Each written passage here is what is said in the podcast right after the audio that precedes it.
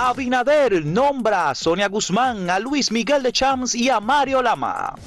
El oro sube a precios históricos en medio de la crisis desatada por la pandemia. Y Bien Común propone forma para que el nuevo gobierno cumpla con la paridad en el gabinete. Muy buenos días, buenos días Fausto.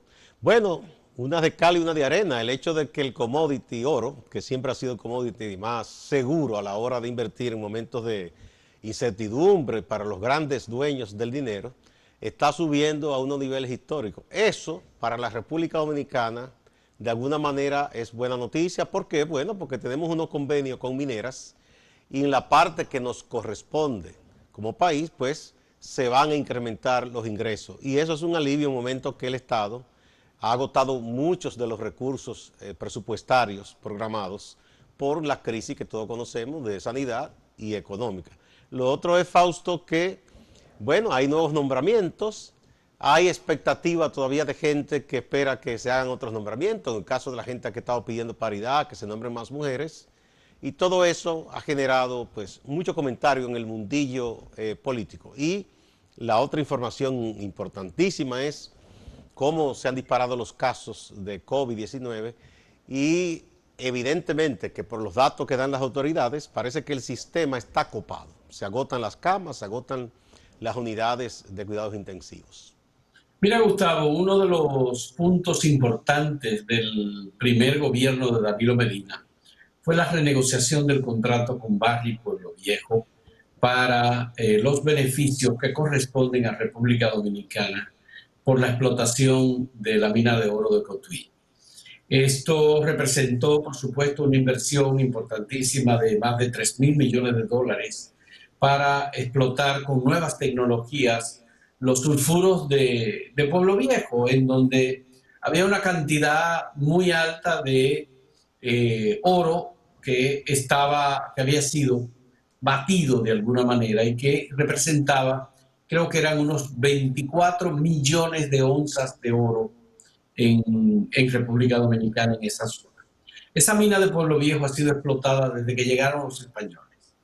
Eh, lo que se esperaba era que con las eh, autoclaves que se utilizaron para la extracción de oro, República Dominicana fuera eh, altamente beneficiada. El acuerdo renegociado por el presidente Danilo Medina implicaba que en la medida en que los precios del oro subieran por encima de los 1.700 dólares la onza, iba a aumentar el monto recibido por el Estado dominicano por la extracción de oro y la venta de oro eh, por parte de Pueblo Viejo, de Barrio Pueblo Viejo. Este eh, aumento extraordinario con motivo de la crisis pandémica mundial, pues representa también un alivio para las autoridades dominicanas porque el oro ha sobrepasado los 1.900 dólares la onza en los ¿Y Es posible que si se prolonga la crisis suba más. Entonces, esto representa un incremento en los montos recibidos por el Estado Dominicano por la explotación, extracción y venta de oro de, por parte de esta compañía eh, Barry Pueblo Viejo. Es una compañía canadiense, ese contrato está lo suficientemente claro, ha habido eh, momentos en los cuales los precios del oro han estado deprimidos y el Estado recibe el pago de los impuestos y reciben montos más o menos estimados, pero son muy pocos. En realidad, la gran ganancia del Estado dominicano es en la medida en que los precios del oro se colocan por encima de los 1.600 dólares la onza. Y, en este momento están subiendo y es posible que suban más. Eh, entonces, el Estado dominicano está buscando dinero fresco. Se dice que el Estado dominicano necesita entre 2.500 y 3 mil millones de dólares para poder comenzar a hacer frente a la crisis que tenemos con motivo de la pandemia. Una he escuchado montos muy superiores a eso, Fausto. Sí, hay montos superiores, hay estimaciones diferentes. Pero obviamente una de las cosas que se habla es que el dinero fresco, por ejemplo, este miércoles el presidente Danilo Medina va a inaugurar Punta Catalina, que es la planta que se construyó con fondos públicos para la generación eléctrica con eh, plantas de carbón, dos plantas de carbón. eso tiene un costo de aproximadamente 3 mil millones de dólares. Si el Estado Dominicano vende el 50% de Punta Catalina, estamos hablando de unos 1.500 millones de dólares. Pero, eso sería un proceso un poco más lento, porque es un proceso complicado.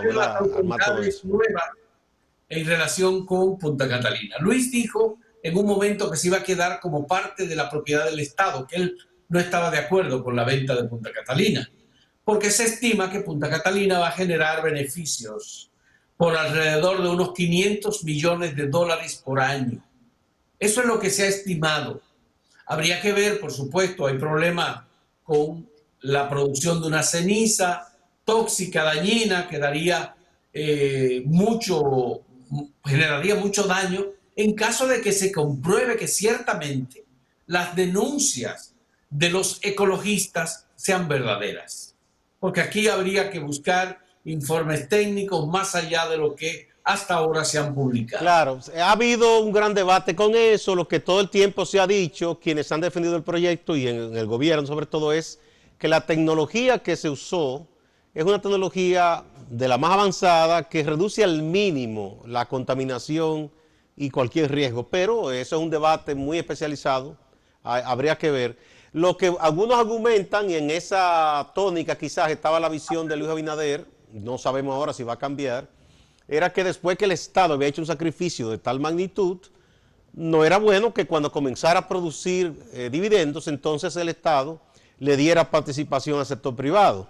Muchos entendían que ese proyecto de principio debió de ser privado y no que el Estado se embarcara, pero ya está hecho y ya es una propiedad del Estado Dominicano, es decir, del pueblo dominicano. Ya no se puede tampoco festinar.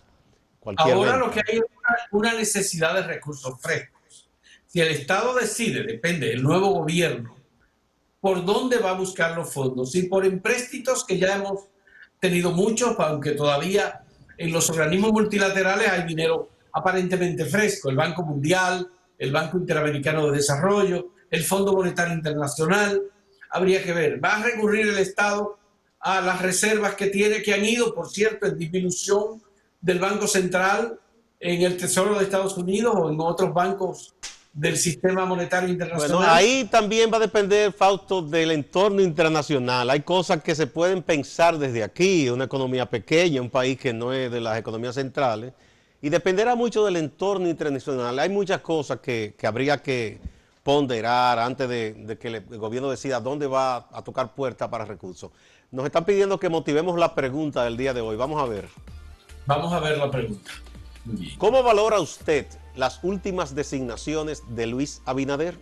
Ustedes pueden, usando la etiqueta hashtag acento pregunta, eh, responder a través de Twitter, YouTube y Facebook. Vamos a una pausa y retornamos.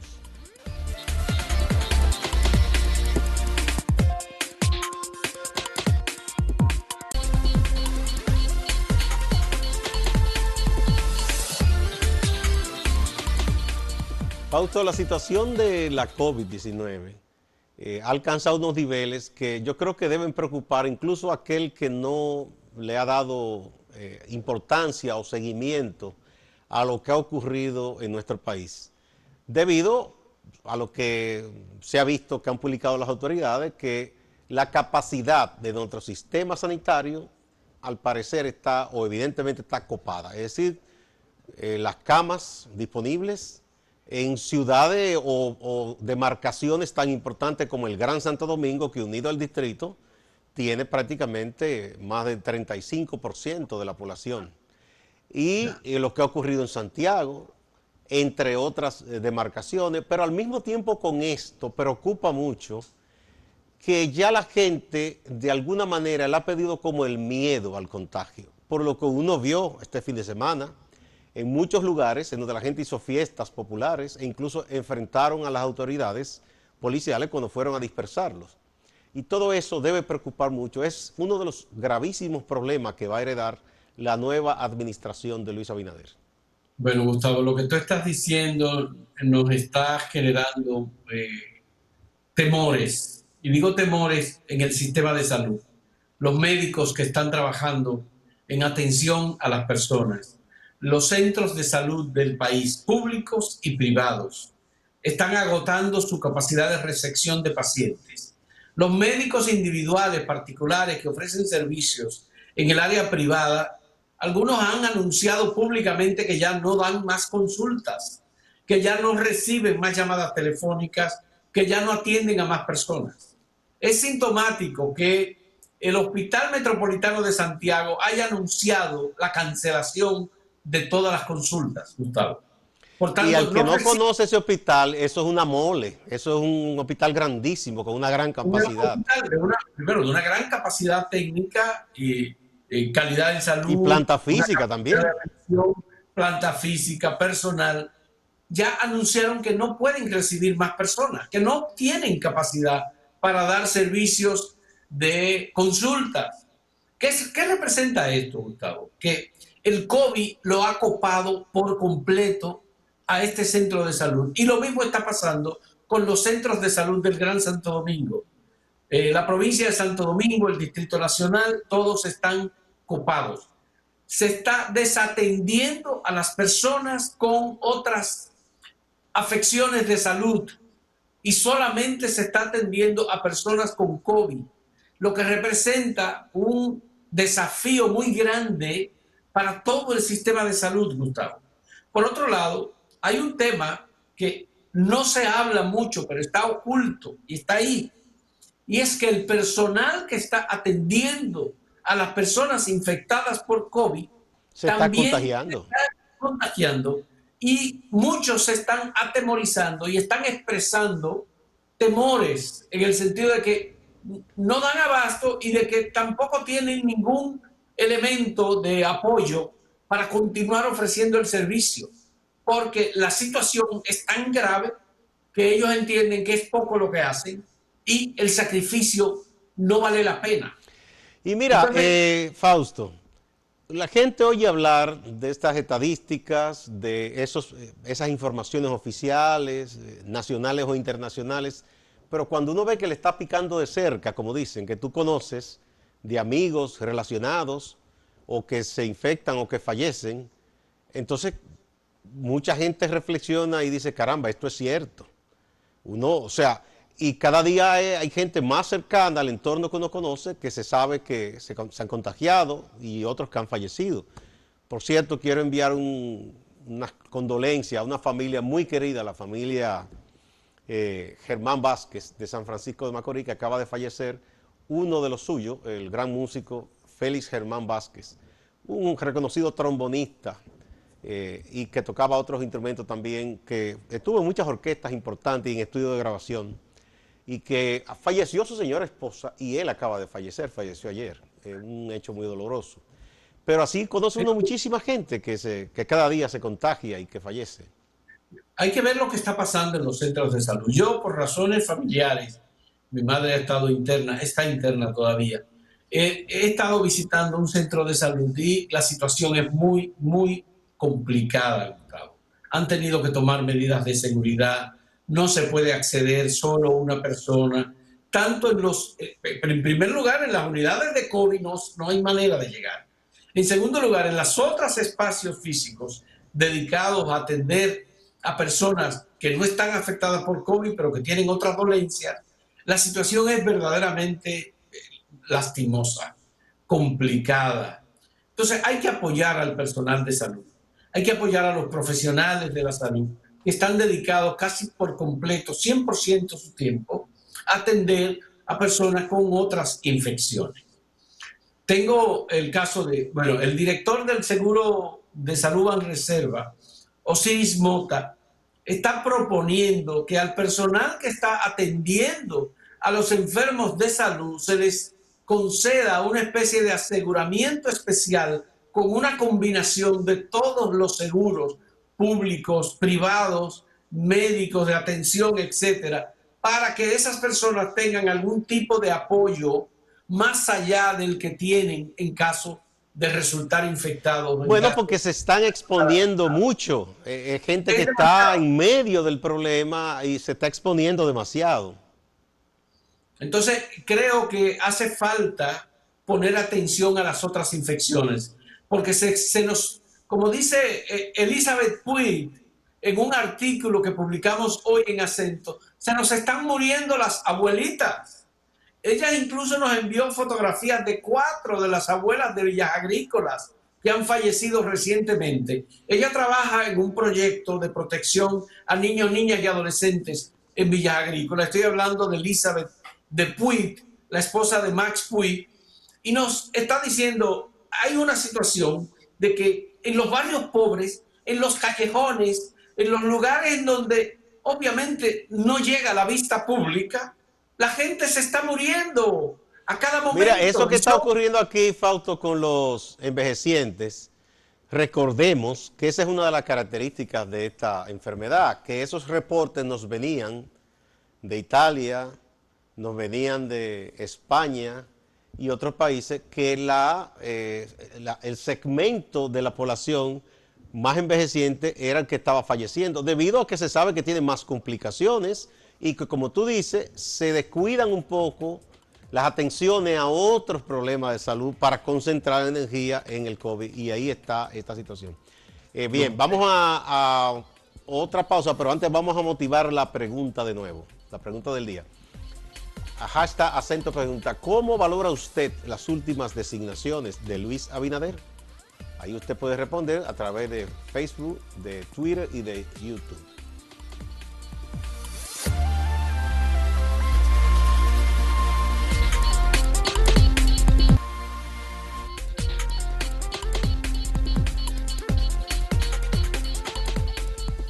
La pregunta de este día para los amigos que nos siguen.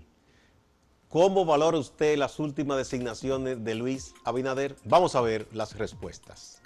Vamos a ver las respuestas. Se supone que cuando hablamos de últimas designaciones hablamos de las tres últimas. Hay que tener cuidado con Hipólito Mejía. Él está mandando allí, dice, Tommy Coax Bienestar. Gregorio Castillo dice, por el momento sus decisiones son acertadas. Esperamos que sigan así. Bien, continúa Charlie Brown. Todo viento en popa. Mi discrepancia es en el Ministerio de la Juventud. Aún así, espero que los bandidos caigan presos y hay que recuperar bienes del Estado. Esa la sazonó. Sí. Félix Victoriano dice, Abinader será un presidente para la historia, sin ninguna duda. Pienso que será el mejor presidente que haya tenido la República Dominicana. Bueno, es una valoración importante. Darwin Félix Matos dice, muy buena, la aplaudo. Las aplaudos, debe ser tal vez. Sí. Juan Cruz, excelente. Ya. Bueno, ya, esas son las respuestas que recogimos, entre muchas otras, por supuesto, sobre las designaciones. En este caso, iba a mencionar las designaciones de Mario Lama en el Servicio Nacional de Salud, de Sonia Guzmán en el embajadora ante el Washington en Estados Unidos y el, el eh, presidente del revolucionario socialdemócrata Luis Miguel de Camps como ministro de Trabajo. Esas son las tres últimas designaciones. La única persona que ha sido funcionaria eh, de importancia de ese grupo es eh, Sonia Guzmán, la hija del extinto presidente Antonio Guzmán, que ha sido ministra, ocupó varios cargos, tanto en el gobierno de su padre como en el gobierno de Hipólito. Eh, pero los demás son debutantes. Yo creo que Luis Miguel de Camps, he visto gente que le ha personas que han dicho que es una persona con resiedumbre moral, con integridad para ocupar ese puesto, tendrá un gran reto porque hay muchas presiones y ojalá que él no caiga en ese gancho, se deje convencer. De gente que entiende que eliminando derechos adquiridos de los trabajadores, supuestamente eso va a incentivar la creación de empleo y eso es mentira. Eh, solo revisen la historia. Cuando aquí no hubo ningún código, este país era más pobre todavía, no había empleo. Entonces eso son tonterías. Y los países con más derechos son países desarrollados, que tienen mucho menos desempleo que nosotros. Yo creo que eso es una barbaridad que no debe, no debe alentarse. Bueno, Luis Miguel de Camps es abogado, al mismo tiempo es una de las personas que tiene mayor conocimiento sobre el tema del fideicomiso en la República Dominicana, que es un instrumento jurídico eh, para la promoción de adquisición de viviendas y de recursos, ahorros. Claro, que es otra materia la que él va. sí, claro, es otra materia, pero es una persona con una formación y que tiene ideas sobre lo que debe ocurrir. Obviamente, en materia laboral, Gustavo, eh, hay, hay muchos temas, porque el ministro de Trabajo preside el Consejo Dominicano de la Seguridad Social. Y ahí está todo el sistema de seguridad social, está todo el sistema de atención en salud por parte de las prestadoras de servicios de salud. Y por otro lado, también está el tema de las pensiones, que corresponde en parte al Ministerio de Trabajo como cabeza del Consejo de la Seguridad. ya se nos fue el tiempo, Fausto. Debemos recibir al compañero Máximo Laureano directamente desde la ciudad de Santiago de los Caballeros. Gracias. Iniciamos con la Fiscalía de Santiago, que ha estado haciendo pruebas, ha estado haciendo operativos para hacer las evaluaciones a los reclusos que están en la cárcel preventiva del Palacio de Justicia. El objetivo es que cuando haya que trasladar a unos de estos reclusos, pues hacerlo en confianza y con la certeza de que no vaya a contagiar a reclusos que están en otro centro penitenciario. También se le harían pruebas al personal de la Fiscalía, también se le harían pruebas al personal que labora para la Corte Suprema de Justicia. El fiscal titular de Santiago, José Francisco Núñez, ha dicho que en operativos anteriores cuatro reclusos resultaron positivos. Luego se repitieron las evaluaciones y salieron negativos, pero ya es tiempo de que se vuelvan a aplicar las pruebas y eso es lo que se está haciendo. El funcionario del Ministerio Público también habla de los operativos que se están haciendo en la calle por la noche para la gente que desobedece el toque de queda los resultados. Operativos de toque de queda se han apresado unas 200 y pico de personas y se le están imponiendo multas de 2 mil pesos a todos los que apresamos eh, en la calle por el toque de queda. Siguen llegando denuncias de personas que no han acatado el toque de queda pero esto, esto es a la conciencia del ciudadano, porque esto es un, problema de vida o muerte. Eso que hoy se están burlando del toque de queda, posiblemente al otro día o en una semana, lo verá usted en un centro de emergencia, en un centro de salud de emergencia. En el Hospital Metropolitano de Santiago tenemos la información de que suspendería las consultas, es decir, esa programación normal de consultas sería suspendida para prevenir contagios del coronavirus.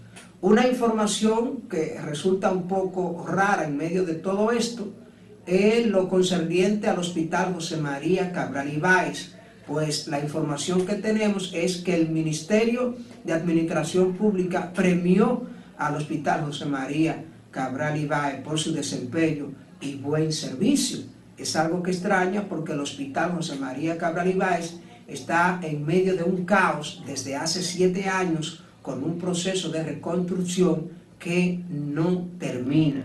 Y con esto de los contagios y los pacientes del coronavirus, la situación se ha agravado porque el Hospital José María Cabral Ibáez también tampoco tiene el espacio suficiente para atender a los pacientes.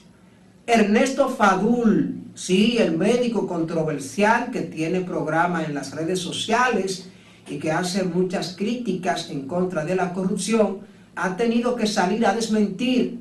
Yo no he muerto. Fue diagnosticado con coronavirus y ya está en su casa el doctor Ernesto Fadul. Para cerrar, el Parque Central realizó su asamblea vía Zoom Ahí participaron todos los actores que tienen que ver con el patronato de administración. Informaron que en el 2019 percibieron 31 millones 31 millones 920 mil pesos y que el 75% por aportaciones del gobierno, el 15% por aportaciones institucionales, es decir, donaciones, y un 10% por los eventos que ellos realizan en esa plaza. Estaría por verse entonces una descripción que explique el uso de ese dinero. Pendiente de lo que ocurre desde Santiago y el Cibao. Sigan con la programación de Acento TV.